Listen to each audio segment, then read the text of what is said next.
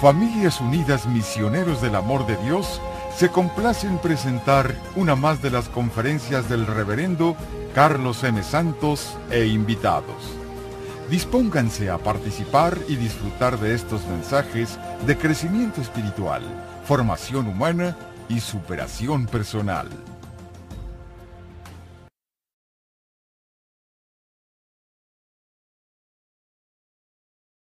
Muy bien.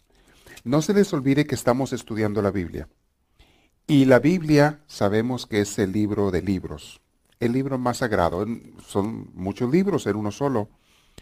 Estamos estudiando cómo se escribió, quién la escribió, de qué forma habla Dios en ella, a través de hombres que la escribieron.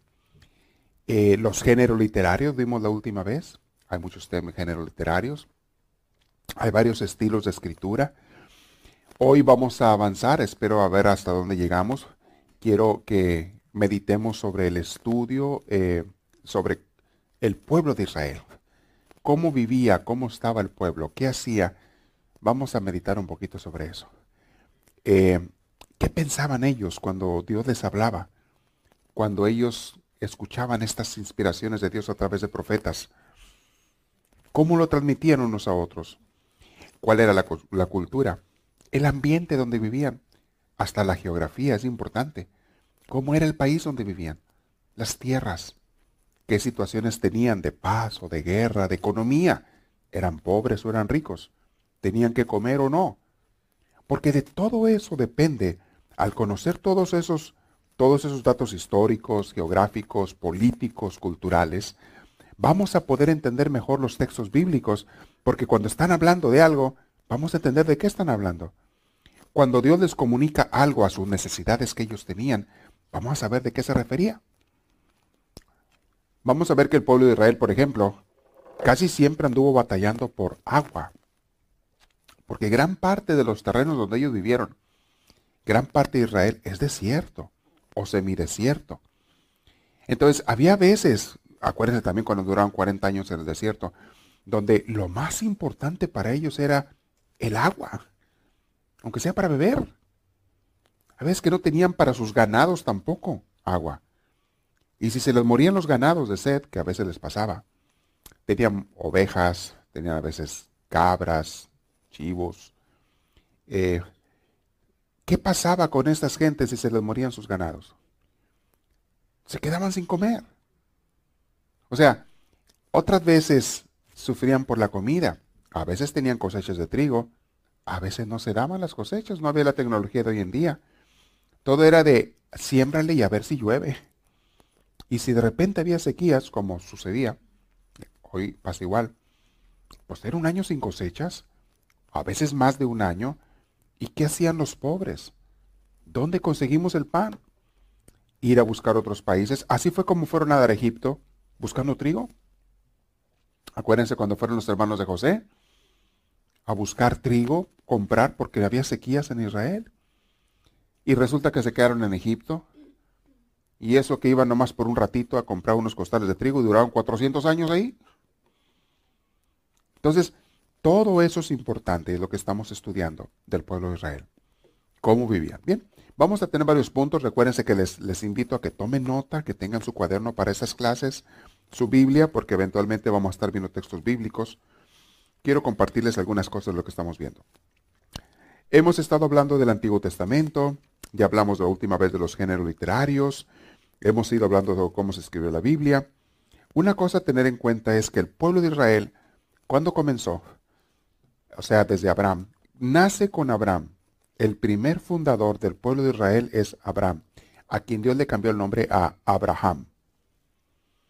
Era un hombre de, de allá de la ciudad de Ur, de Caldea, lo que hoy en día es Irak, la Mesopotamia. La Mesopotamia, Irak, allí corren unos ríos muy caudalosos, el Tigris, el Éufrates, y alrededor de esos ríos hay mucha, mucha agricultura. Por eso esos países, por miles de años, fueron muy prósperos, muy ricos, porque la gente, pues donde había agricultura, había también ganadería, había agua, había tierras fértiles, la gente era rica. Teniendo comida de sobra, Teniendo agua de sobra, la gente no necesitaba más. ¿Saben ustedes que antes la gente no ocupaba celulares? Nadie se mortificaba por no tener un celular o un iPod o un iPhone o un, iPad. Nadie se mortificaba por eso. Nadie decía, soy muy pobre porque no me alcanza para un celular. Nadie decía eso. La gente con que tuviera que comer y agua para beber era de lo más feliz. Se consideraban riquísimos. No más que no nos muramos de hambre, no más que no nos falte lo necesario para mí y a mis hijos. Que tengamos pan. No pedí, ellos no pedían carne asada, no pedían tacos mexicanos, no, pedían nada de eso. No pedían salsas, no pedían quesos, nada. Con que haya pan y agua, están felices. Una que otra fruta, algún día que se pueda carne, algún borreguito que, se, que mataban o lo que sea. Pero con que tuvieran lo básico para comer, eran felices y se sentían ricos. Y mis hermanos, no nomás Israel, todos los pueblos del mundo, todas las tribus, todas las regiones del mundo, por miles y miles de años, todo lo que ellos querían no era carros, ni casas, ni viajes a, Europa, no era eso lo que ellos querían.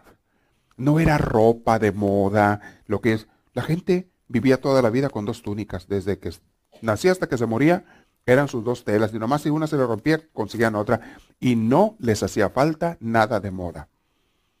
No tenían que andar comprando televisiones, ni radios, ni relojes, ni computadoras, ni internet, y no les hacía falta.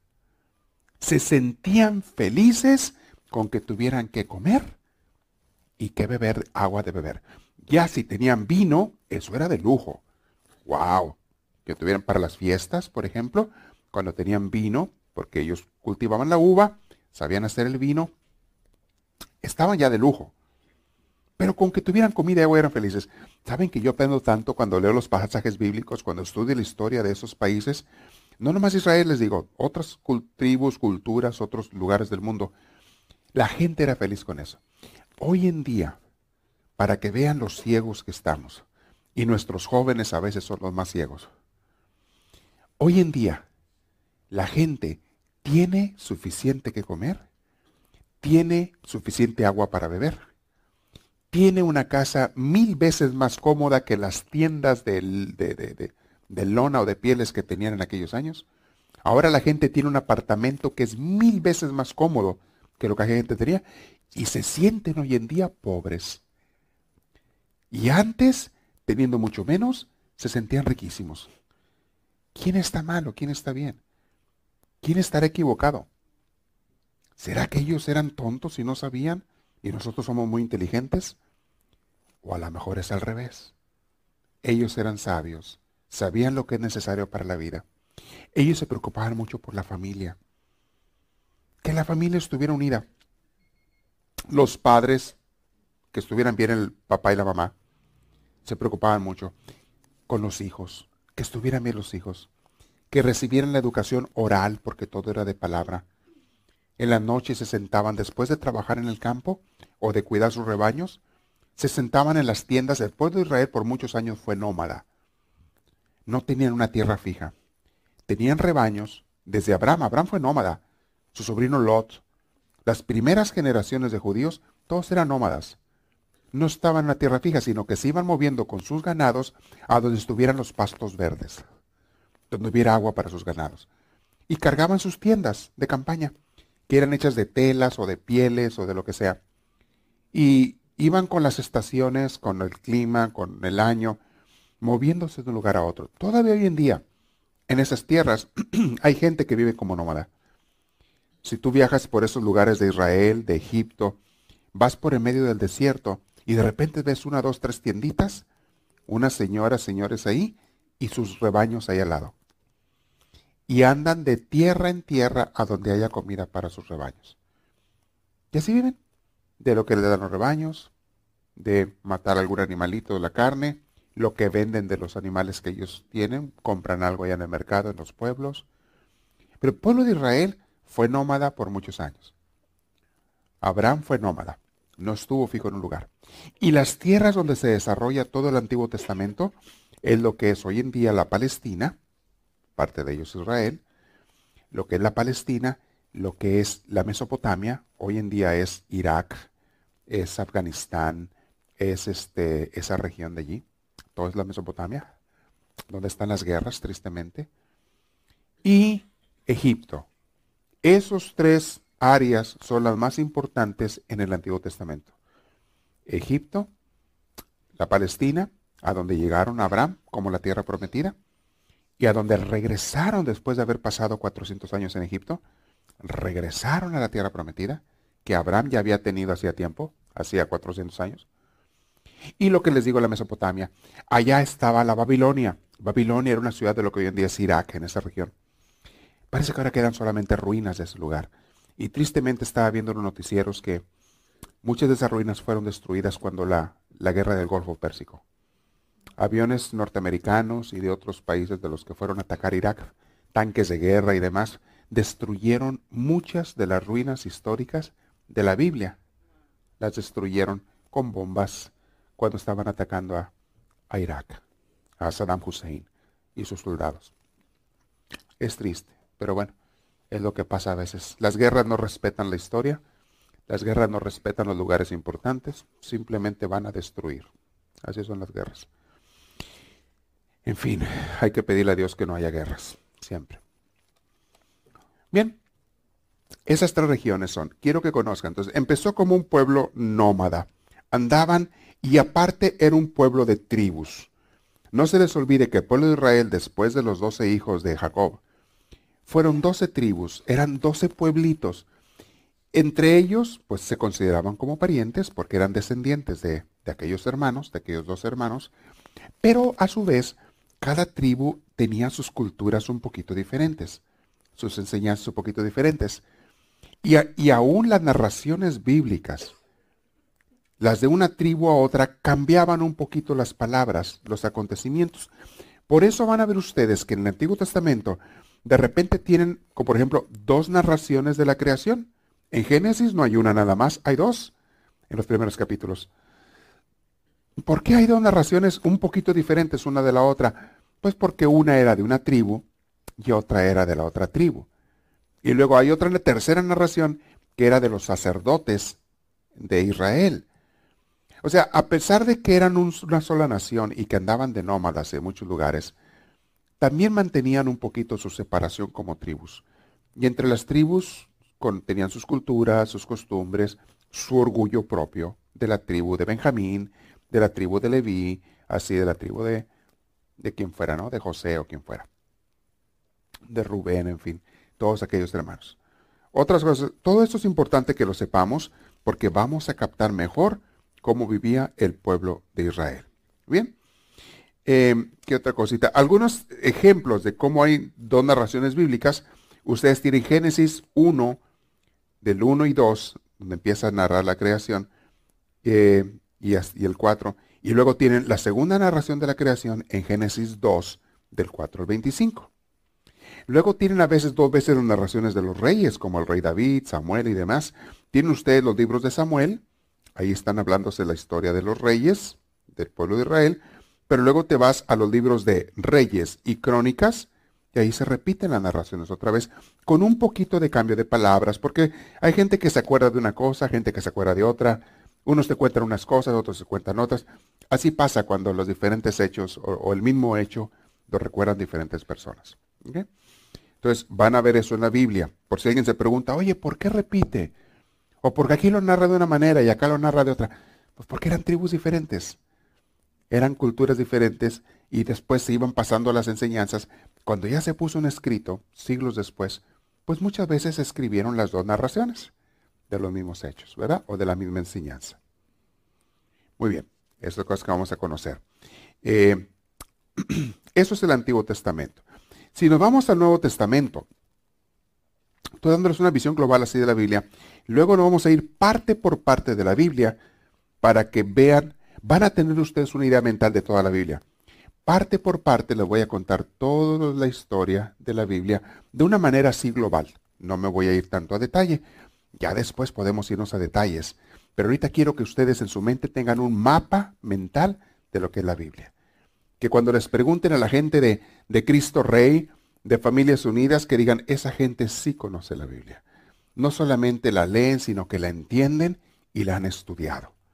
Que sepan que nuestra iglesia conocemos bien la Biblia o nos esforzamos por conocerla. Siempre va a haber mucho que aprender de ella, nunca te vas a cansar de aprender, sobre todo cuando la estudias desde un punto de vista espiritual. Cuando la estudias desde un punto de vista espiritual, más que exegético, vas, el mismo pasaje, cada vez que lo lees, relees, te enseña algo nuevo, pero para tu vida espiritual.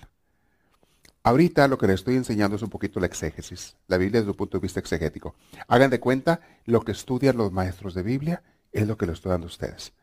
No me puedo ir a fondo en muchas de las cosas, o sea, es muy largo lo que habría que estudiar y con el tiempo, si Dios quiere, con los años, poco a poco les puedo ir explicando más cosas. Pero por lo pronto quiero que tengan esa visión global de la Biblia, que sepan ustedes cómo usarla, interpretarla, entender el mensaje de Dios para nosotros porque es muy, muy importante la Biblia. Entonces, que la entendamos. Nuevo Testamento. Hay principalmente dos grupos, dos grupos de libros. Uno son los evangelios, que es la parte más importante del, del Nuevo Testamento, porque son las palabras y enseñanzas de Cristo. Son los cuatro evangelios. Y lo otro son las cartas. Casi todo lo demás que está escrito en la Biblia, en el Nuevo Testamento, aparte de los evangelios, son las cartas. Todas, desde Hechos de los Apóstoles fue una carta también las cartas de San Pablo, de San Pedro, de Santiago, de Juan, este, eh, todas, de Judas. El Apocalipsis mismo es una especie de, carta a las, a las iglesias cristianas de parte de San Juan. Todas son cartas. ¿Por qué se escriben cartas en el Nuevo Testamento? Cuando la iglesia comienza a nacer, en los primeros años después de que Cristo asciende al cielo, los apóstoles empiezan a repartir y comienzan a formar comunidades e iglesias en muchas ciudades, ustedes lo saben. Pero había veces en que los mismos apóstoles no podían atender a todas las iglesias. Ya eran muchas. No podían los apóstoles ir a todas. Entonces, ¿qué hacían ellos? Usaban las cartas. Les mandaban cartas a las iglesias cuando no podían visitarlas. Júrenlo que aparte de las que tenemos aquí en el Nuevo Testamento, Hubo cientos de cartas más que escribieron los apóstoles que se perdieron con los años. Con el transcurso de los años, esas cartas muchas veces se perdieron. No las tenemos. Pero se conservaron algunas. Y son las que tenemos en la Biblia. Entonces, hay dos tipos de libros. Los evangelios y las cartas. Los evangelios son la base, son la columna vertebral del mensaje bíblico y de Cristo sobre todo. Ya les he explicado, pero quiero recordarles que los evangelios no son una biografía de Jesús.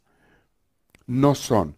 Hoy en día se escriben las biografías de las personas importantes, dónde nació, qué estudió, quiénes eran sus padres, dónde vivió, qué hizo, qué no hizo, bla, bla, bla.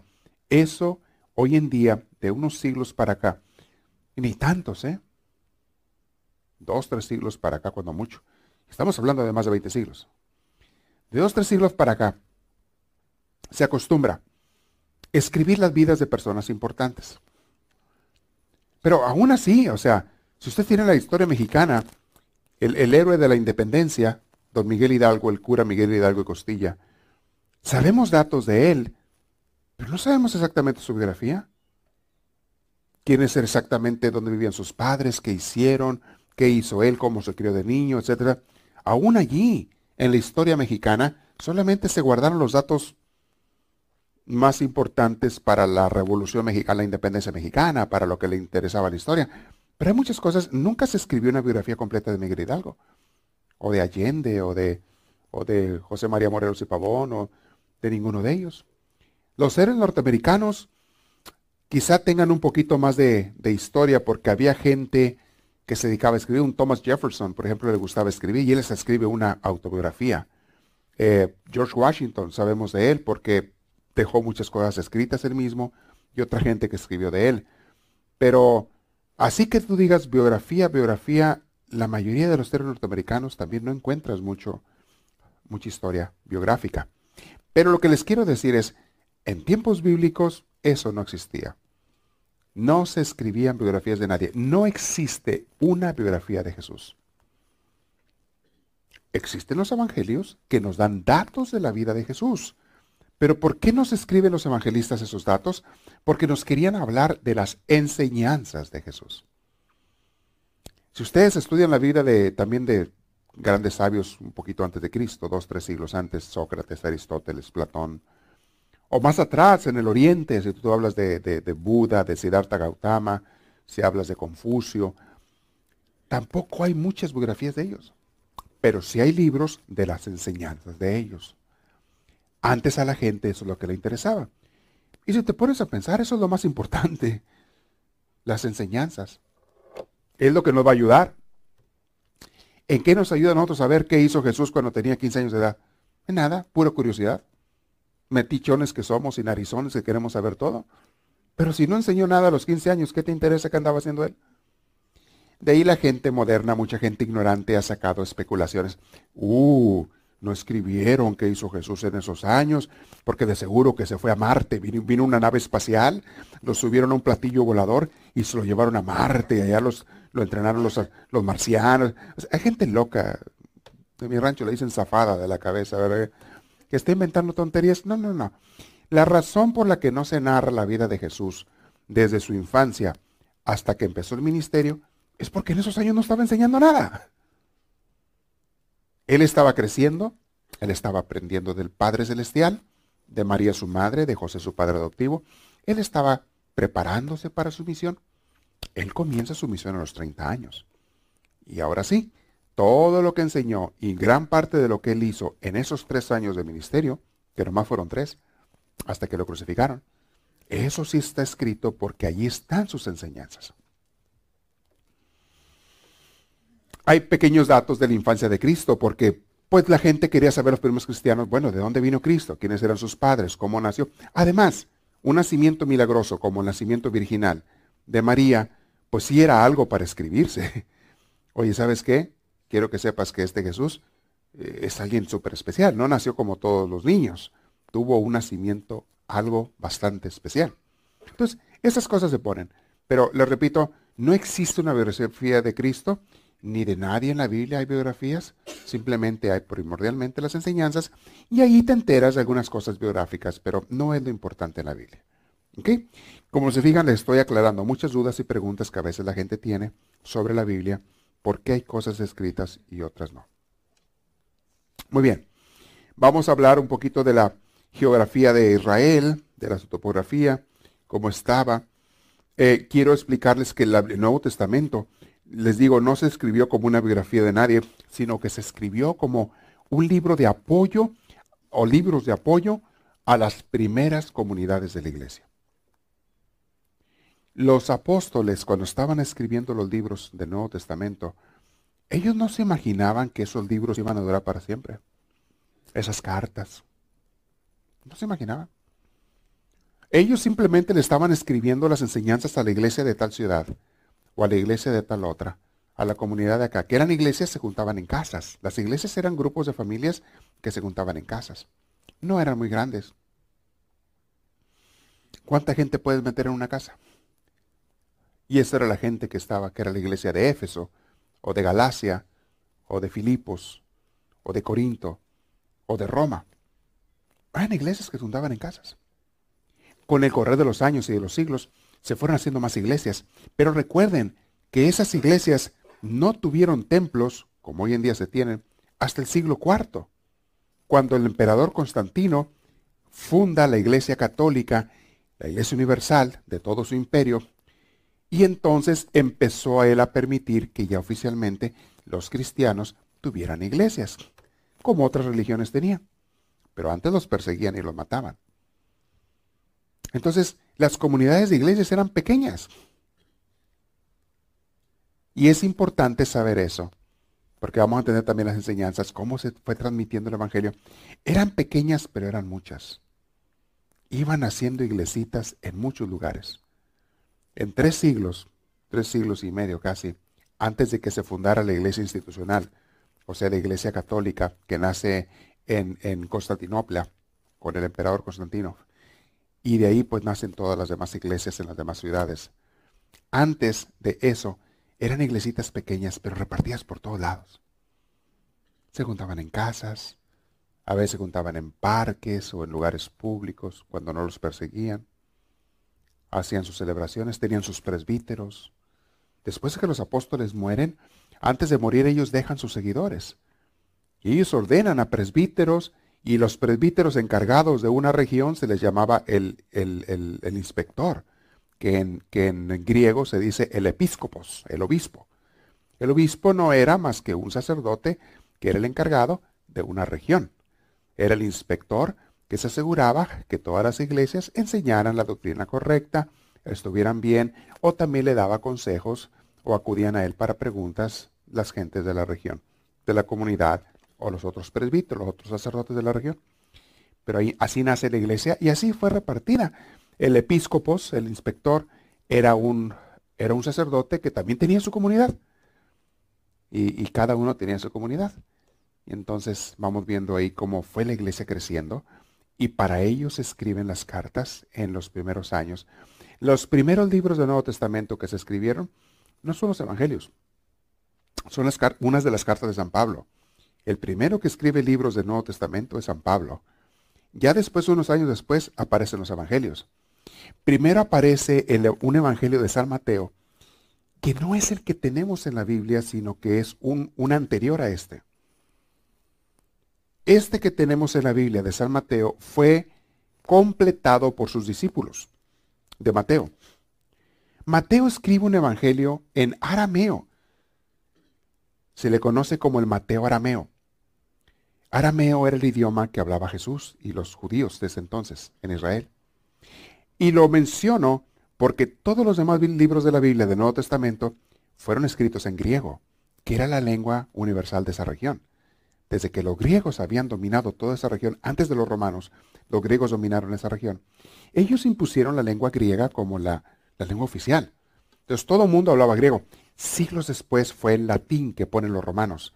Pero en tiempos de Cristo, la lengua oficial de todas las regiones, de todos los países, era el griego. Tú hablabas griego y te movías de país en país y todos se entendían. El arameo solamente se, hablaba en Israel y solamente la gente de Israel. Eh, y, en la región muy pequeña, lo que es la Palestina, el Israel, hablaban el arameo, que ese es el idioma que hablaba Jesús. Bueno, Mateo, aquel aquel este discípulo de Cristo. Escribe su evangelio, fue el primero que se escribió. Ese evangelio original se perdió.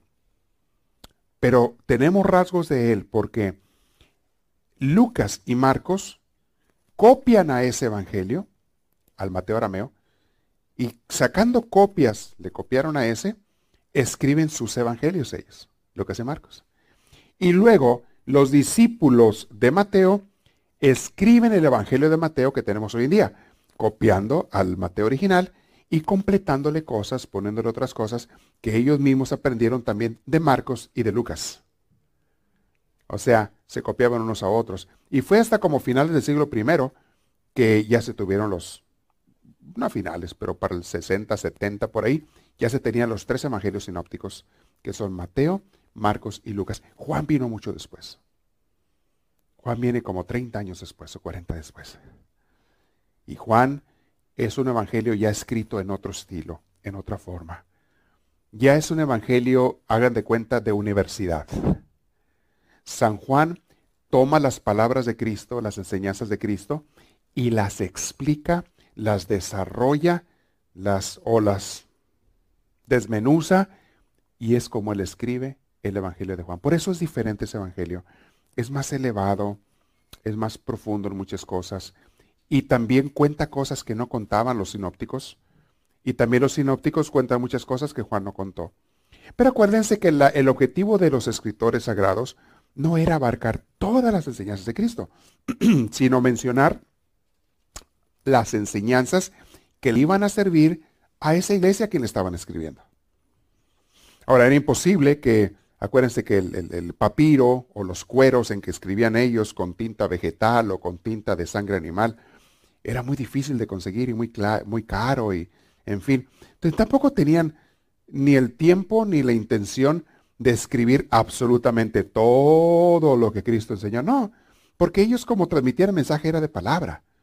Y el Señor dijo esto, y el Señor dijo aquello, y el Señor nos dijo esto, y una vez dijo aquello. Pero escriben muchas de las cosas en los evangelios para aquellas comunidades cuando ellos ya no podían ir a visitarlos, porque eran muchas comunidades, o cuando se iban a morir, como Juan, Juan ya se veía, viejo, sabía que le quedaba poca vida y dijo, mejor me pongo a escribir lo que sé de Jesús, lo que he aprendido del Señor, para que esto quede para esas iglesias y para que quede. Y Juan fue el que escribe eso. Así nos llegó el Nuevo Testamento, las cartas, todo lo que tenemos en el Nuevo Testamento, ya tiene una idea cómo viene para acá. Dejen ver otra. Al final vamos a dejar un tiempo para preguntas, ¿eh? Anoten sus preguntas, todas las que tengan, y al final hay un tiempo para eso, ¿ok? ¿Qué estaba pasando en la iglesia primitiva? Estoy hablando ahora del Nuevo Testamento, ¿eh? Primero estoy dando, eh, cuando les estoy explicando la Biblia en este curso, les estoy dando como, como capas de estudio sobre la Biblia. Les doy una ojeada así a un nivel. Luego les doy otra ojeada a otro nivel más alto. Luego les doy otra ojeada de la Biblia a otro nivel más alto. Y cada vez les estoy diciendo cosas diferentes para que vayan formándose ustedes un tejido de lo que es el conocimiento de la Biblia, que es bastante amplio. Hay muchas cosas que aprender de la Biblia que nos podemos pasar años estudiándola. Yo en el seminario estudié la Biblia por cuatro, siete, nueve años. De todos los santos días estudie y estudie y estudie la Biblia. Clases, y que ahora estudiamos tal libro, y que ahora tal otro libro, y que ahora la composición general, y que ahora los autores, y que ahora los géneros literarios, y que ahora... Y estudie esto. Nueve años de estudio bíblico, llené cuadernos y cuadernos de puras notas de estudio bíblico, y hagan de cuenta que eso era nomás como quien dice, para agarrar sabor. Porque después de ordenado de sacerdote, he seguido estudie y estudie y estudie y aprende y aprende y aprende más cosas de la Biblia. Y nunca te la vas a acabar. Entonces, es muy amplia, pero yo quiero darles a ustedes lo más que pueda. Y bueno, tenemos más tiempo que vida, dicen por ahí, ¿verdad? Entonces, mientras Dios nos conceda, vamos a estar conociendo la palabra de Dios, meditándola, entendiéndola y aplicándola a nuestras vidas lo más que podamos. ¿Ok? Porque para eso es la palabra de Dios. Vamos a también, pero tienes que saber qué dice la palabra de Dios sin inventar cosas que no dice. Porque si tú inventas algo que la Biblia no dice, entonces en vez de estar siguiendo lo que Dios nos quiso enseñar, estás siguiendo otra cosa equivocada. Y es lo que hace mucha gente que no ha estudiado la Biblia. La leen, la interpretan a su manera, se equivocan y se ponen a hacer cosas que no es lo que Cristo enseñó, lo que Dios enseñó, sino lo contrario a veces. Como esa gente que anda peleando por religiones. ¿Qué hace esa gente que anda peleándose por las religiones, queriendo convencer de que su religión es la religión verdadera? ¿Qué hacen? Lo contrario a lo que Cristo enseñó. Cristo jamás dijo, vayan y peleense por religiones. Cristo jamás dijo, esta es mi religión oficial y todas las demás están mal. ¿Cuándo dijo eso Cristo? Dígame dónde lo dijo. Ni los apóstoles lo dijeron después, ni Pablo, ni nadie. Entonces, tenemos que entender la palabra de Dios, saber interpretar para no cometer errores y andar enseñando tonterías que muchas iglesias enseñan por ahí. Todas las iglesias que yo conozco enseñan tonterías que a veces no van con la palabra de Dios. Y hay unas tonterías que te enseñan que ya tienen siglos de estarlas enseñando, pero así las creyeron, así las interpretaron y así las quieren enseñar y no quieren revisar sus enseñanzas porque sería como decir, ups, hemos estado equivocados por tantos años. Entonces, mejor, ¿sabes qué? Déjalo así. Seguimos enseñando las mismas tonterías y que la gente siga creyendo lo mismo. Mis hermanos, una iglesia honesta, un teólogo honesto, una persona que sinceramente quiera conocer a Dios, tiene que estar revisando sus creencias de la Biblia, sus interpretaciones, y reconocer, si me equivoqué, ok, bueno, me equivoqué, soy humano, pero vamos a corregir. Vamos a corregir y explicar. Es una iglesia honesta no es perfecta, pero es honesta. Dios no espera que tú seas perfecto, que ninguna iglesia sea perfecta, pero sí espera a Dios que seas honesto y digas, pues bueno, me equivoqué, vamos a corregir. Y no hay problema, seguimos aprendiendo. No pasa nada. Pero hay que ser humildes y honestos para hacer eso. ¿Ok? Que ahí entra la parte espiritual. Muy bien, ¿qué otra cosita? Eh, la iglesia cuando comenzaba, les dije, estaba pasando por problemas. Primero, estaban pasando por persecución. Los judíos perseguían a los cristianos. Los de la religión judía los empezaron a perseguir. Son los que mandaron encarcelar a Pablo, lo mandaron matar y probablemente también a Pedro. Aunque no tenemos datos históricos de quién, por qué exactamente mandó matar a Pedro. Se sabe que fue apresado igual que Pablo, fue llevado quizá a Roma, igual que Pablo, fueron llevados de fuera para ser ejecutados. Entonces los ejecutaron en tiempos de Nerón, los mataron, les cortaron la cabeza. Pedro dice la tradición que fue crucificado, cabeza abajo, eso dice la tradición. Pablo, que fue decapitado, y muchos otros apóstoles fueron matados de diferentes formas. Entonces la iglesia estaba pasando por persecución, número uno. Pero estaba pasando otra cosa. También la iglesia estaba creciendo. Junto con que había persecuciones, la iglesia se iba multiplicando, el Espíritu Santo seguía trabajando. Y como dice, creo que eso fue en San Justino, un siglo después, dice San Justino, la sangre de los mártires es semilla para nuevos cristianos. Mientras más gente maten de nosotros, más cristianos van a nacer. La iglesia primitiva eran conocidos como los cristianos, así se los conocía. Y por cuatro siglos no había otro término más que ese, los cristianos. Y decían los cristianos de Antioquía, los cristianos de Jerusalén, los cristianos de Éfeso, los cristianos de Roma, los cristianos de, Alejandría. Se les conoció por cuatro, siglos como los cristianos. Hoy en día, eh, alguna gente se confunde. Piensan que cuando dicen que alguien es cristiano, está hablando de una religión protestante. No, mis hermanos. Un cristiano es aquel que cree en Cristo de cualquier religión que sea, es aquel que cree en Cristo y se supone que sigue a Cristo. Toda religión que predica a Cristo como el Salvador, el Hijo de Dios, y que tenga la Biblia esta, es una religión cristiana. Que quede claro. Para que no haya confusiones. Porque la ignorancia hace que la gente invente tonterías y hasta se peleen. Como dijo una viejita un día, me dijo, yo no soy cristiana, yo soy católica, dijo la viejita. Ándele.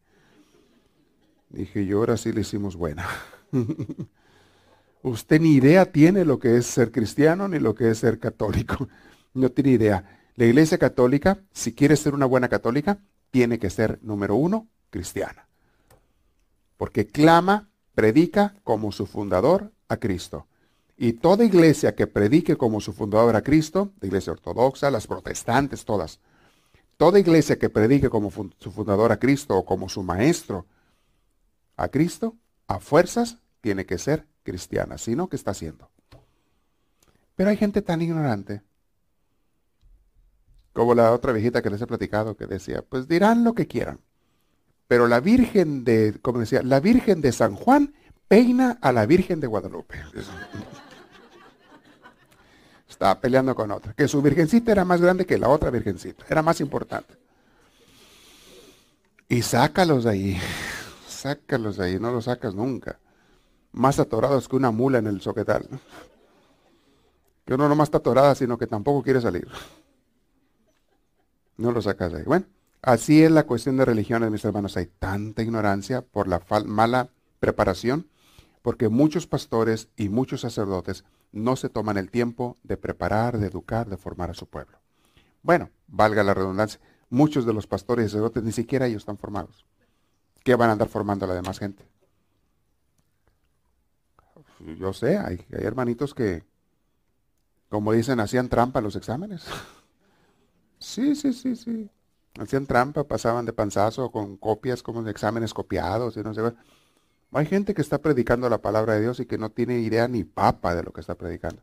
Pero son buenos para gritar, son buenos para el circo, son buenos para hacer show y la gente los sigue. Pero están predicando cada tontería. Hay de todo en esta vida. Dijo Jesús, cuídense de esos que vienen, que se hacen pasar por pastores, por ministros, por, porque son lobos a veces con piel de oveja. ¿eh? Cuídense. Y por los frutos los conocerán. Vean sus frutos primero. Entonces, está bien claro eso. ¿eh? Muy bien. Entonces, en la iglesia que estaba creciendo era perseguida, estaba multiplicándose.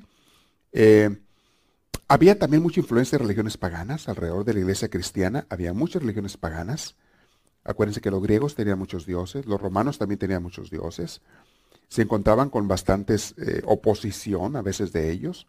Sin embargo, en todo esto, el Espíritu Santo seguía trabajando y la iglesia seguía creciendo.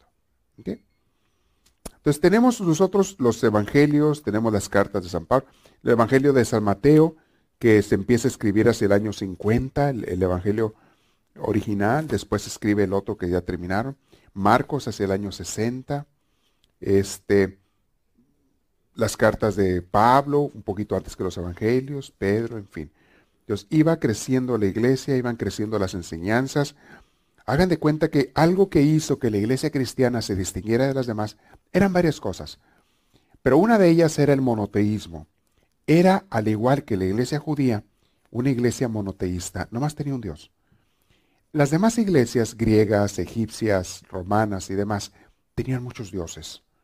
Entonces, eso era algo que llamaba la atención. Mira estos, pudiendo tener tantos dioses como nosotros, ¿por qué nomás quieren tener uno? Entonces, sí le llamaba la atención a los otros. Hacía que los que tenían muchos dioses pensaran, oye, ¿no será que ellos saben algo que nosotros no sabemos?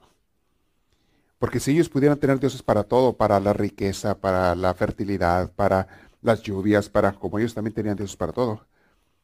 Dice, si ellos pudieran tener, ¿por qué tienen nomás uno? ¿No será que a lo mejor ellos sí predican a, a ese Dios verdadero? O sea, muchos pensaban.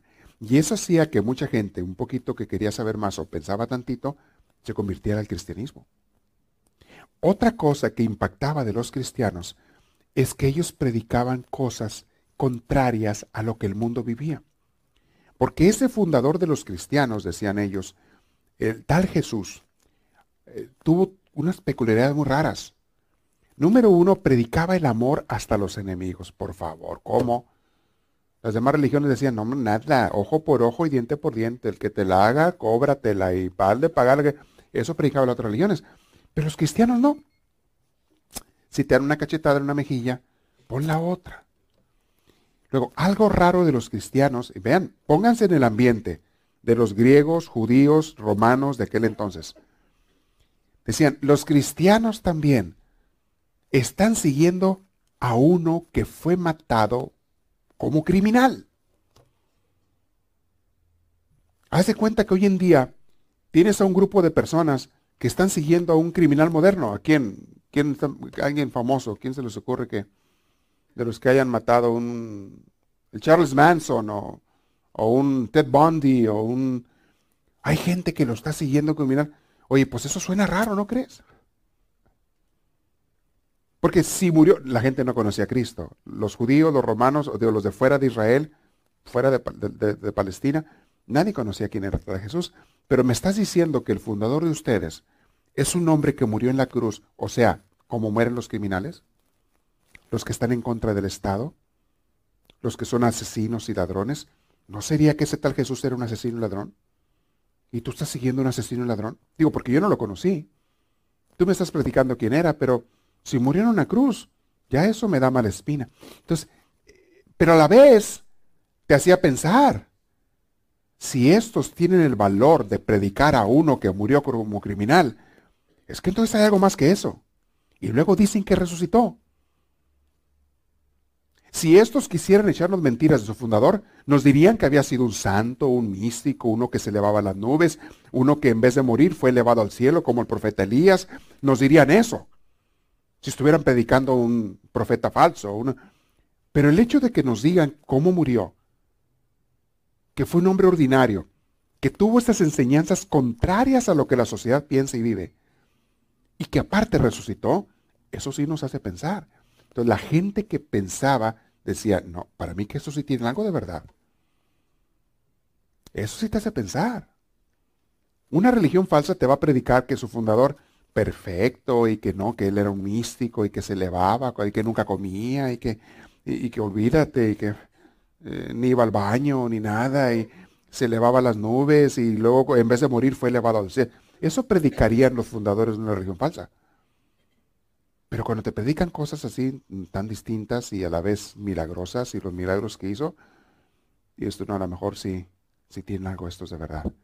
De hecho, hoy en día, para los pensadores modernos, esa es una de las pruebas de que Jesús es auténtico. Una de tantas pruebas, ya con investigaciones modernas, son esas. Que a Jesús no se le presentó como un ser raro, extraordinario, en el sentido de que de, cosas. No, sino que también murió en la cruz. Y murió como un criminal. Porque lo acusaron de ser un criminal. Por eso es como lo mataron. La única manera de poderlo matar era que los sacerdotes de la iglesia dijeran que era un criminal. Si no, nunca lo iba a crucificar Pilatos. Y ellos querían asegurarse que lo mataran. Y ellos no tenían autoridad para matar a nadie. Entonces fueron con Pilatos, mátalo Pilatos. ¿Pero por qué? Pues no ha hecho nada, dijo Pilatos. Yo no puedo matar. Déjense, le doy unos azotes y se los regreso ya. Lo azotó. Ok, ya lléveselo. No, no, no, no, no. Queremos que lo crucifiques. ¿Pero por qué? Dice Pilatos. No ha hecho nada. Ah, no, sí. Entonces le levantaron el falso. Este andaba predicando en contra del César y que él va a ser el rey, que no sé qué tanto. Y si tú, Pilato, no lo matas, entonces a ti te vamos a acusar con el César de que tú no lo estás defendiendo. Ándale, lo pusieron a Pilatos. Haz cuenta que le pusieron una espada al pescuezo. Y digo, Pilatos, yo qué necesidad tengo de andar batallando por este, mátenlo y ya, pues quítense el agua en las manos y hagan lo que quieran. ¿Quieren matar a uno de los suyos? Judíos, ¿quieren matar a otro judío? Pues mátense ustedes como quieran. Ándale, crucifíquenlo. No me metan en sus líos. Pero es como esas cosas nos hacen comprobar. Ahora, el hecho de que los apóstoles hayan ido hasta la muerte para predicar, sabiendo que los estaban persiguiendo y matando, y hayan aceptado hasta la muerte y no cambiaron su posición de que sí, nosotros vimos los milagros y lo vimos resucitado. Porque si fuera una mentira de que Cristo había resucitado, pues a la primera que les arrimaran la lumbre a las patitas, dicen, ¿sabes qué? No, no, no te creas, pura mentira, no es cierto, estaba bromeando, es broma. Ahí nos vemos, bye. Pero no, pues mátame si quieres, pero es la verdad. Es el Hijo de Dios, yo lo vi resucitado, y mátame si quieres porque yo sé que voy con él al cielo. Y los mataron, y no se recataron. Por eso fueron testigos. Mártir significa el testigo. Mártires, fueron testigos hasta la muerte es otra prueba de que Cristo es real.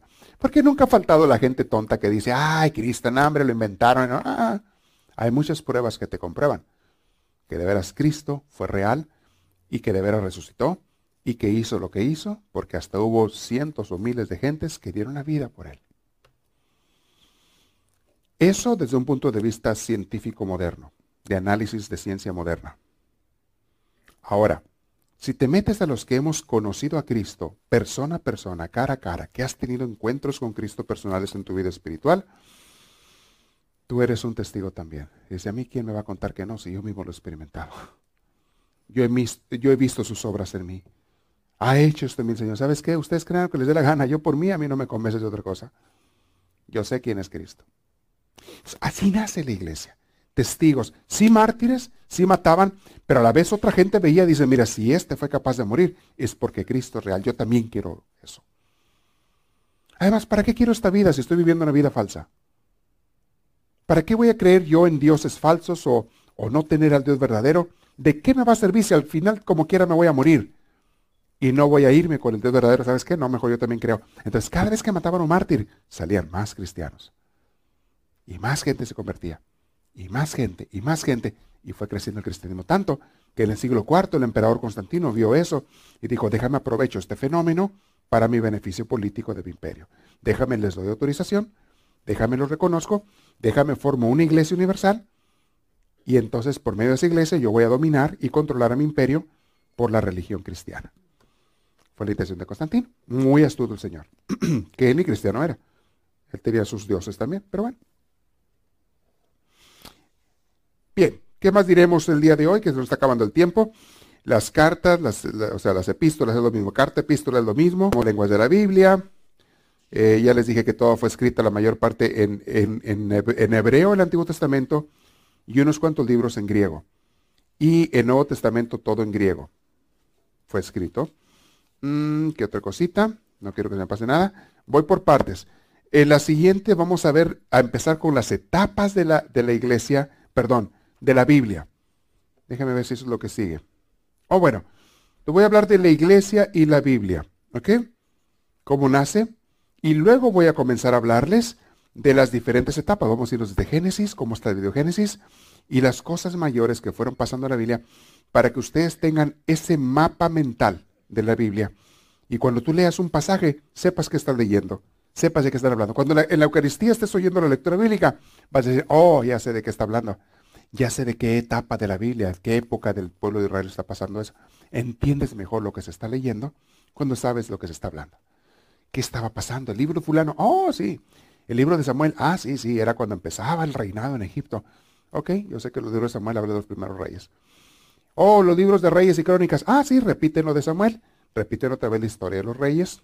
Este, es lo que Oye, que el profeta Isaías, ah, sí, era por los tiempos del exilio, el profeta Isaías, y estaba hablando de un pueblo sufriente, porque estaba siendo invadidos por, por Babilonia, bla, bla, bla, bla. ¿Entiendes? Oye, ¿qué libro de los salmos? Oh, sí, sí, cómo no. El, este, el, rey David escribe los salmos y, y este, da mucha sabiduría y eran sus oraciones personales y bla, bla, bla, y cantos, eran cantos de oración. Vas a entender mejor cada cosa que vas a escuchar de leyendo. Muy bien, voy a dejar unos minutos para preguntas. La próxima voy a comenzar con el tema que se llama la Biblia y la Iglesia. Y luego vamos a comenzar con las diferentes etapas de la Biblia, conociendo un poquito así el mapa mental de la Biblia. Hoy no vamos a ocupar ese mapa, pero la próxima vez así lo ocupamos. ¿Alguien tiene alguna pregunta? Ahora sí, le van a arribar el micrófono al que tenga. Hágalas con confianza. Ahora que más lo necesito, nadie me trajo agua. Está bien. Hay que hacer sacrificios. Ahora es cuando me hace falta. Sí, padre. Um, son dos preguntas en una. Entonces, uh, nada más un apóstol escribió cartas en arameo. Entonces las demás cartas. Ningún apóstol escribió cartas en arameo. ¿No? Mateo escribió el evangelio en arameo. Un evangelio. Okay. Y, las, demás las demás cartas fueron escritas En, griego. En griego. Pero Jesús se comunicaba con los. Arameo. En arameo. Esto, el idioma que Jesús hablaba era arameo. Ah, exacto. Acá está otra. ¿Mm? ¿Vieron la película de la Pasión de Cristo de, Mel Gibson? Está hecha, eh, hablada en arameo. Si tú quieres saber cómo, cómo hablaba Jesús, cómo la decimos, ve esa película y ahí vas a oír el, el idioma que hablaban ellos, en arameo.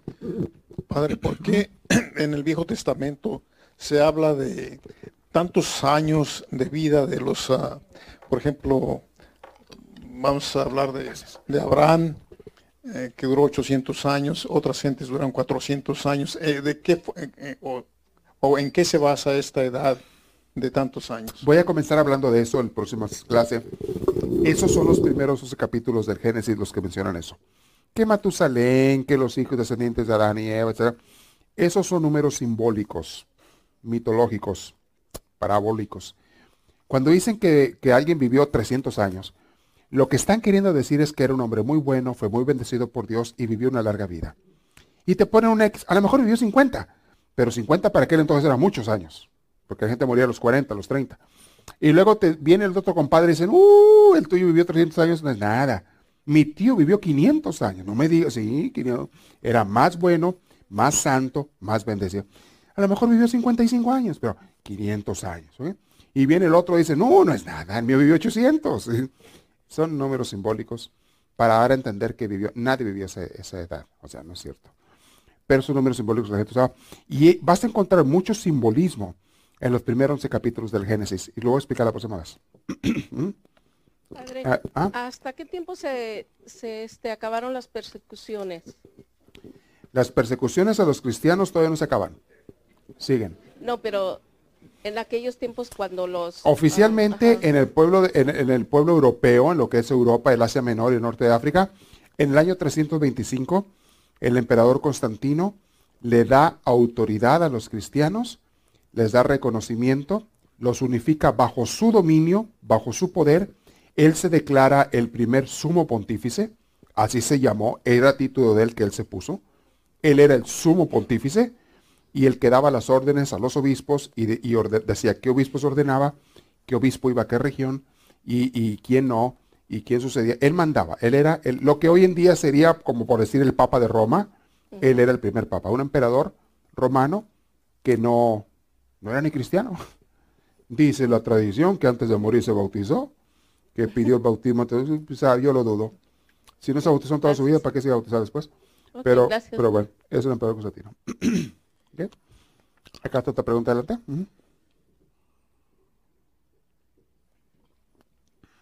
Pero sí, él ya hizo que la iglesia fuera reconocida. Pasó algo curioso. A los pocos años de que los cristianos dejaron de ser perseguidos, empiezan ciertos pleitos teológicos entre los cristianos. Entre Arrio, un sacerdote que predicaba cosas que los demás no querían y otros. Este, y entonces cristianos comenzaron a perseguir a cristianos. Por primera vez en la historia, en el siglo IV, cuando la iglesia ya empezó a existir como una institución formalizada, se perdió la espiritualidad y la santidad de la iglesia. Y empezaron a matarse unos a otros. Después a dividirse. Después a pelearse propiedades y riquezas. Empezaron las guerras hasta la fecha moderna. Las iglesias cristianas se persiguen, se matan, se acusan, se insultan unas a otras. Antes los cristianos se respetaban y se amaban. Una vez que tuvieron reconocimiento, dinero, poder, propiedades, empezaron a atacarse y a pelearse por esas cosas, por dinero. Y a decir yo soy más que tú, mi iglesia es la mera buena, no es cierto, la mía es. Guerras, divisiones, pleitos, hasta la fecha. Dicen muchos teólogos e historiadores bíblicos que la espiritualidad cristiana se perdió con Constantino, cuando nace la iglesia institucional. Y tienen mucho de eso razón. Por eso, en esas épocas, empezaron a florecer los famosos monasterios y las órdenes religiosas. Eran sacerdotes o hombres o mujeres, no eran sacerdotes a veces, que decían, nosotros, esta iglesia está echada a perder, ya todo es puro dinero, puro poder, puro cochinero, nosotros queremos vivir una vida auténticamente cristiana. Y se iban al desierto, se iban al cerro, se iban a una cueva y allá se dedicaban a la oración, al, al ayuno, al trabajo manual, a santificarse, a encontrar a Dios. Así nacieron las primeras órdenes de religiosos de hombres y de mujeres, como una búsqueda de una vida más cristiana, porque se había perdido en la iglesia institucional la espiritualidad. Y hasta hoy en día sigue igual, no creo. Pero bueno. Padre, ¿qué significa aleluya? Gloria a Dios. Gloria a Dios. Aleluya. ¿Mm? ¿Ya no hay más preguntas? ¿No? Ok. Bueno, vamos a pasar unos avisos finales.